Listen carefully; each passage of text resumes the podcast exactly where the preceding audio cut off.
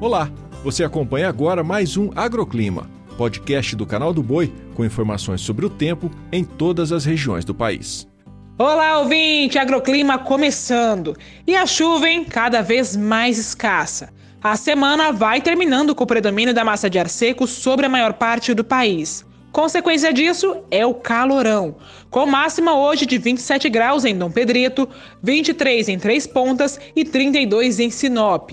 Em Aracaju, máxima de 26 graus e em Iracema, 31 graus. Só deve chover mesmo nas faixas costeiras e ainda assim nada de volumes expressivos. Agora, quando olhamos para as áreas produtoras, principalmente do Mato Piba, o tempo seco ainda não dá trégua. Com a falta de chuva e também as altas temperaturas em grande parte do Brasil Central, o ar continua muito seco e a presença de poluentes na atmosfera ainda é muito grande. Durante a tarde desta sexta, os índices de umidade relativa do ar podem cair para 21% em Vilhena, o que já é considerado um estado de observação. Em Goiânia, a umidade do ar também será baixa, com índices na casa dos 34%.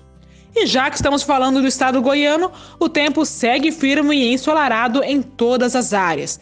Em Rio Verde, máxima de 29 graus. Em Cristalina, faz 27. Em Séries faz 30 e em Porangatu 31 graus.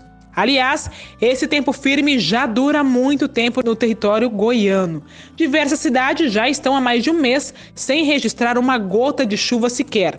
A cidade mais seca, inclusive, é Goiás e tem 87 dias de estiagem, segundo o Sistema de Informações sobre Secas da América do Sul.